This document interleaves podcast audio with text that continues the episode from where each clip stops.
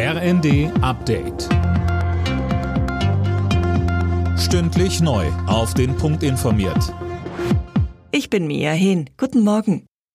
Menschenrechte, Klimawandel und Russlands Krieg in der Ukraine. Bei seinem umstrittenen Besuch in Peking hat Kanzler Scholz mehrere Themen mit Chinas Staatschef Xi Jinping besprochen. Dabei gab es viel Kritik, aber in Sachen Ukraine stieß er anscheinend auf offene Ohren.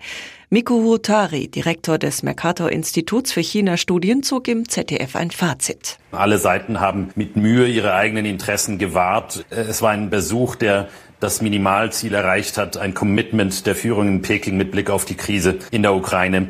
Und insofern kann der Kanzler hier durchaus kleine Erfolge vorweisen, aber es ist nichts, was, äh, wofür man sich zu Hause feiern lassen kann.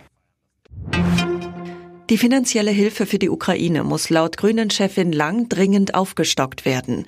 Ansonsten drohe eine humanitäre Katastrophe, sagte sie der Welt am Sonntag.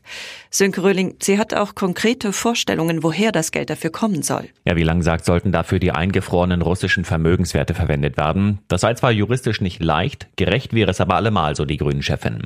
Immerhin würden die Russen gezielt kritische Infrastruktur in der Ukraine zerstören, wie zum Beispiel Fernwärmeanlagen und Elektrizitätswerke. Deshalb müsse Russland schon jetzt für diese Kosten aufkommen.